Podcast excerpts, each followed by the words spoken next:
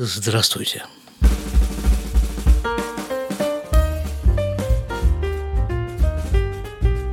Триста шестьдесят первый выпуск подкаста из Израиля. У микрофона Шломо Радзинский. Идея этого выпуска возникла месяца три назад, когда в поле моего зрения попала табличка. Табличка с номером, прикрепленная к стене, даже точнее не к стене, а к такому барьерчику. С другой стороны этого барьерчика восседал медицинский персонал приемного покоя Иерусалимской больницы Шара и Цидек. Врата милосердия. И по идее у вас должен возникнуть совершенно резонный вопрос. А что же я делал в травматологическом отделении приемного покоя Иерусалимской больницы Шарецедек Врата Милосердия?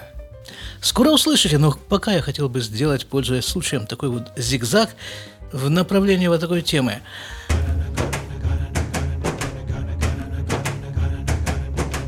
Несколько дней назад моя четырех с половиной летняя дочка спросила меня, «Папа, а как назывался тот садик, в который ты ходил, когда был маленький?» Я ей и отвечаю, «Детский садик, номер 40, города Красноярска».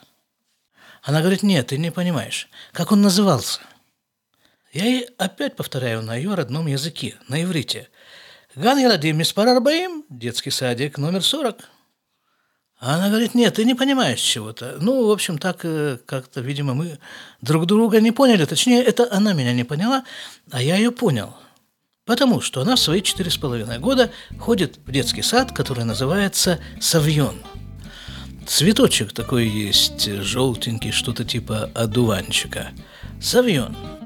А в прошлом году она ходила в детский сад, который называется «Гефен» – «Виноградная лоза», а напротив сада Савьон находится детский сад, который называется Колонит. Тоже такой цветочек, на этот раз красненький, что-то из э, семейства маковых. То есть в Израиле, о чем я все, к чему я подвожу, учреждения не идут под номерами. Каждое, во всяком случае, детское учреждение носит какое-то имя, название. Школа может называться Денимарк, может называться Хорев, может называться самые разные имена, в том числе имена людей каких-то выдающихся, вот, вот так, в том числе больницы. В Иерусалиме сейчас есть две крупные больницы. Это вот это вот Шара и Цедека, о которой я рассказываю, и еще одна больница с двумя отделениями, называется Адаса. А некоторое время назад было еще две больницы – Бикур Холим – это что, как бы посещение врача? Это все термины из э, Танаха, из еврейского священного писания, так это можно сказать. И была, была еще такая небольшая больничка, называлась она Мизгав Ледах, то есть это что? Помощь э, нуждающемуся, обездоленному, так что ли. Все имеет свое название. В Красноярске – После того, как я с успехом закончил детский садик номер 40, я поступил э, в среднюю школу номер 76, а после ее окончания поступил э, в медицинский институт. Время от времени обучение проходило в Красноярской краевой клинической больнице номер 1 и в Красноярской городской больнице номер 20. По окончании всего этого, через некоторое время, я обнаружил себя работающим в Красноярском кожно-венерологическом диспансере номер один. Пол жизни под номерами.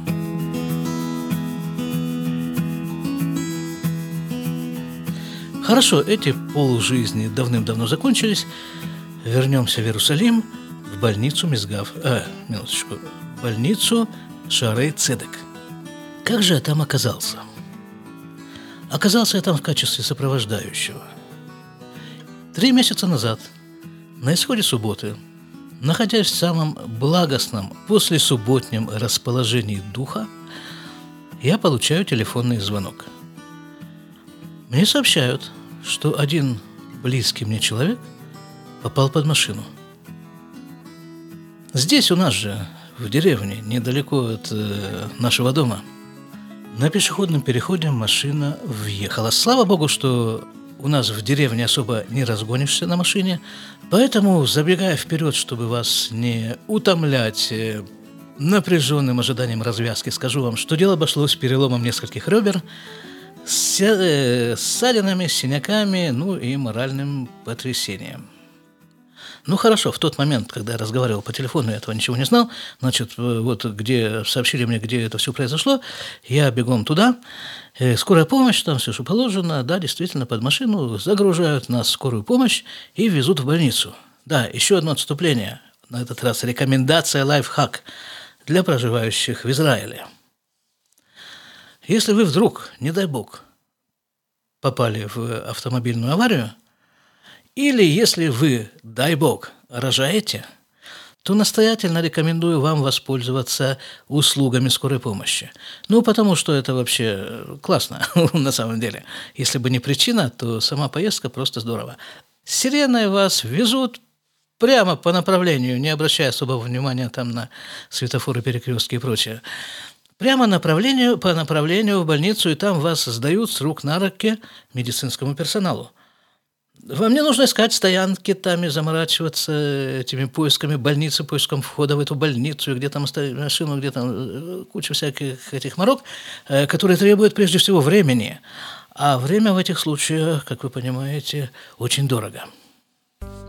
И вот нас привезли туда с ветерком – под мигалкой, привезли и сдали с рук на руки персоналу приемного покоя, травматологического отделения, перекантовали нас с носилок на больничную кровать, ну, знаете, да, такая специальная больничная кровать, которая там крутится во всех направлениях, все, что у нее там есть, поднимается, опускается, убирается, прибавляется и все.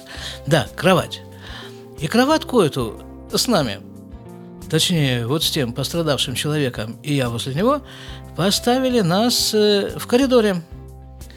Вот возле этого самого барьерчика, за которым этот медицинский персонал сидит. И вдруг, несмотря на как бы непривычность и тяжесть ситуации, на э, общую обеспокоенность всем происходящим, вдруг мой взгляд падает на табличку, вот эту табличку с номером, с которой я сегодня и начал рассказывать. Табличка с номером прикручена болтами к барьерчику, и на ней, и вот. Причем такая мону, монументальная табличка, это не просто листок там бумаги с э, номером, который написан рукой, она прикручена болтами. Это вот номер, тот э, номер, под которого, который теперь, видимо, нами принадлежит. В коридоре, заметьте. То есть о чем я хочу сказать? О чем? Этот приемный покой представляет собой ну, такой подковообразный коридор. В центре этой подковы находится персонал, а по периферии находятся палаты. Ну, как бы такие комнаты такие, да, без двери, правда, они с занавесками с такими. Палаты. Ну, в этих палатах или находятся люди, которые действительно получили тяжелую травму, или же туда заводят, завозят человека, чтобы его обследовать, его расспросить, сделать ему электрокардиограмму, еще какие-то такие вот вещи, которые неудобно все-таки делать в коридоре. Многие из них требуют э, раздевания хотя бы частичного. И вот нас завезли в одну из таких палат, там нас посмотрели, расспросили, а потом опять-таки под э, табличку, под нашу законную табличку, наше законное место в коридоре – так вот, э, в больницах, слава богу, мне приходится бывать э, редко. Но я помню, что 20 лет назад, когда я учился быть медбратом, пребывание больного в коридоре – это было что-то такое, ну, какой-то нонсенс полный. Об этом писали газеты, как это так, вот э, что ж такое, больницы переполнены, больные лежат в коридоре. А здесь получается, что это совершенно узаконено. Такая монументальная табличка на барьерчике в коридоре, возле того места, где стоит кровать. Ну и вот эти кровати стоят в коридоре так одна за другой, под своими табличками. Ну, хорошо, пока там суть до дела. Ну, э, вы знаете, да? Э, если не знаете, то я вам расскажу, как это все выглядит, процедура. Ну, для начала э, тебя принимает медсестра там расспрашивает, меряет давление, там еще чего-то, там туда-сюда, хорошо. Это потому, что мы приехали на скорой помощи, и нас дали с рук на руки. Вот поэтому медсестра нас сразу как бы приняла. А так э, этой медсестры приходится ждать иногда, иногда некоторое время, не маленькое. Ну, понятно, если состояние больного такое, что требуется срочное вмешательство, то его принимают, принимают его в первую очередь. А если нет, то жди, Сиди, лежи, жди. Пришла медсестра, посмотрела. Хорошо. Потом еще через какое-то время, полчаса, скажем, пришла врач, тоже посмотрела, поговорила. Потом врач назначила обследование рентген. Еще через полчаса приехали за нами на рентген. Потом после рентгена. Потом еще один рентген. Потом еще там что-то, еще что-то, еще вот что-то, все так. Вот, вот так. Ну, а тем временем, э, как бы мы обживаемся в этой новой ситуации для нас –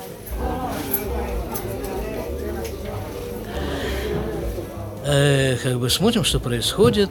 Ближайшее к нашей кровати место, там стоит стул, на стуле сидит э, девушка лет примерно 25, такая полноватая, с инфузией. Ей поставили инфузию в руку.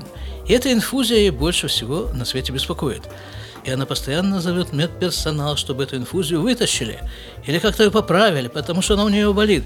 Время от времени девушка говорит, что все, она больше не может, она отсюда уходит. И она действительно уходит, но потом она возвращается опять и опять жалуется на эту инфузию.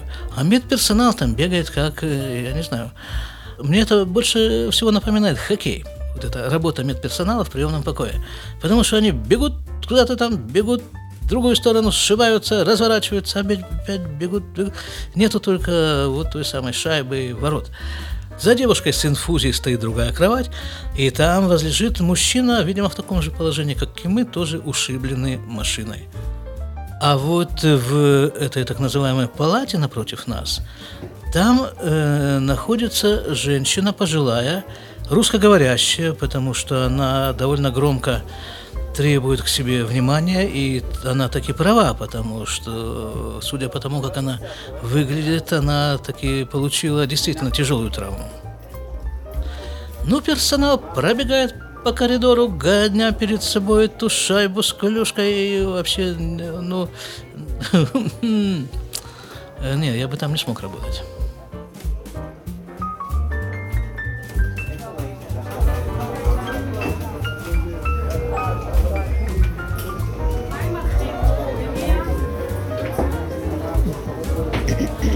Тут посреди всего этого спортивного мероприятия мы же все с телефонами сидим, естественным образом. И из телефонов до нас доносятся последние известия. Что вот сейчас в Иерусалиме возле старого города был обстрелян террористами автобус. Столько-то пострадавших, не помню я сейчас уже, были ли там убитые, но помню, что было какое-то количество пострадавших естественным образом. Ну, по автобусу, если полить из э, огнестрельного оружия.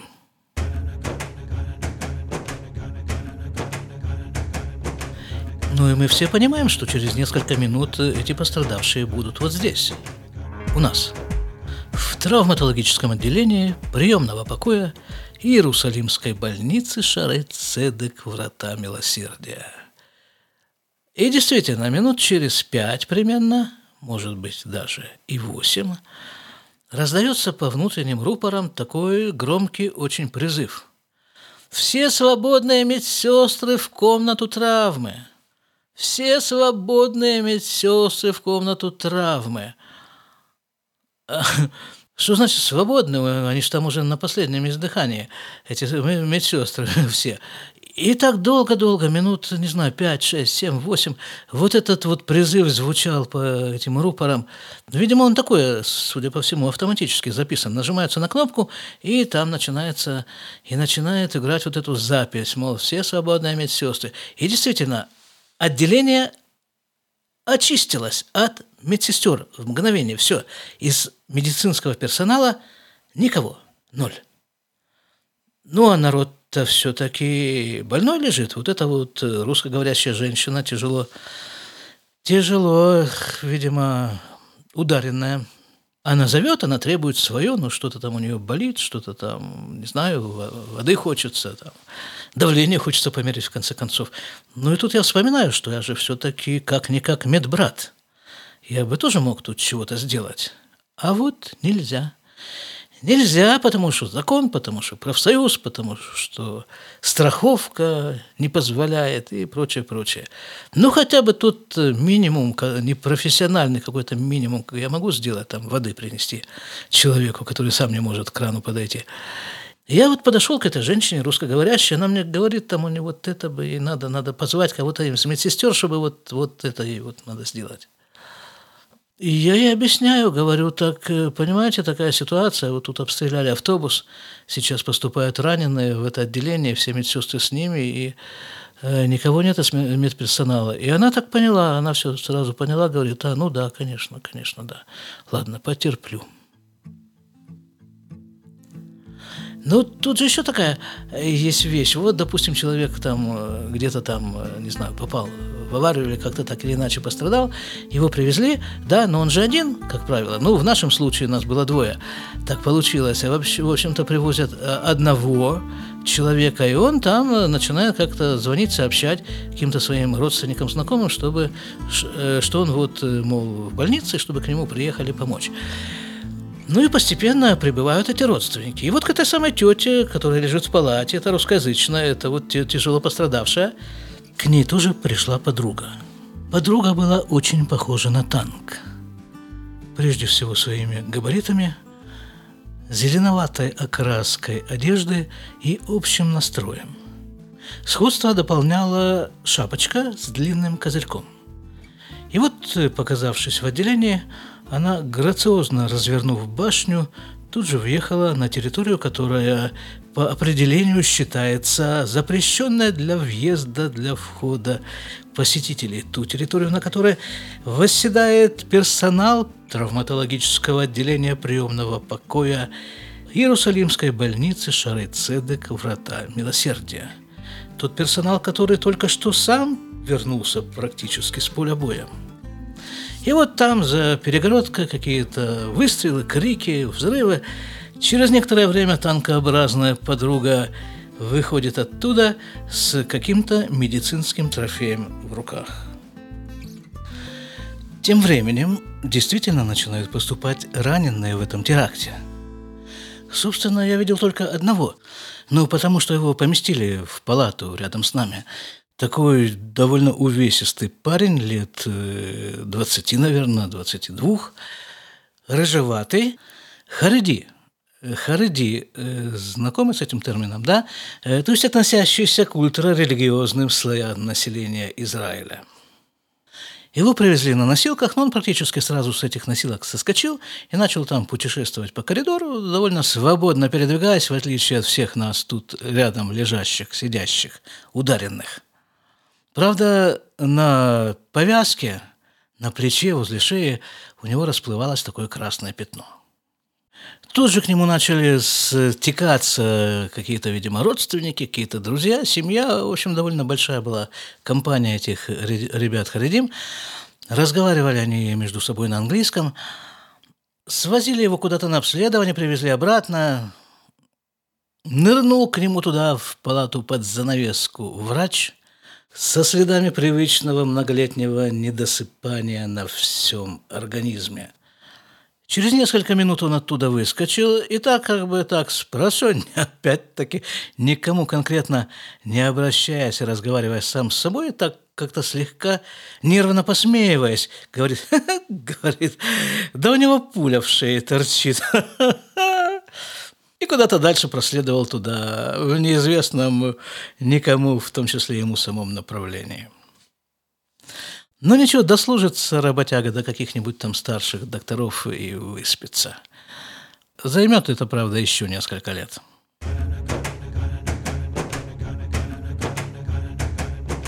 Потом, наконец-то, персонал обратил внимание и на нас – Сказал персонал, что, мол, да все в порядке, говорит, там ребра сломаны, но это не поддается какой-то коррекции определенной, не требует какого-то вмешательства.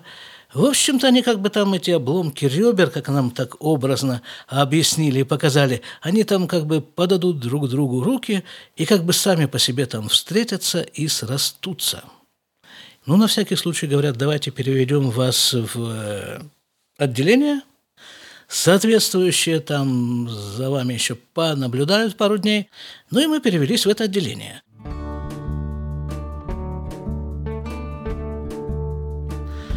Тем временем наступило утро следующего дня. Подтягиваясь и позевывая, в больницу хлынула огромная масса медперсонала, заступающего на эту утреннюю смену. Первым в отделение пришел такой юркий арабский полотер такой. Мы с ним тоже вступили в невербальный контакт, поскольку языка друг друга мы не знаем поулыбались друг другу, пожестикулировали, и он пошел исполнять свои функциональные обязанности, ну, а я свои. Продержала нас эта утренняя смена там недолго, что-то там анализы, что-то там это, туда-сюда, сказали, да, все с вами в порядке, давайте, едьте домой, если хотите. Не, говорят, если хотите, можете оставаться, ну, а так мы вас особо не держим. Ну и все, поехали мы домой. И как всегда, вот я в больницах бываю, слава богу, не часто, во всяком случае в качестве пациента. По-моему, вообще ни разу не был в Израиле. Все кого-то сопровождаю или навещаю. Но всегда, как бы после посещения вот именно этой больницы, Шары Цедек, она, нужно сказать, больница религиозная, там как-то подобран персонал в основном религиозный. И как-то вот после посещения этой больницы всегда остается такое хорошее э, ощущение. Вот, мол, действительно хорошие, приветливые люди, действительно там хотят, э, ну, помочь как могут. Дай Бог с ними встречаться вне стен разнообразных медицинских учреждений.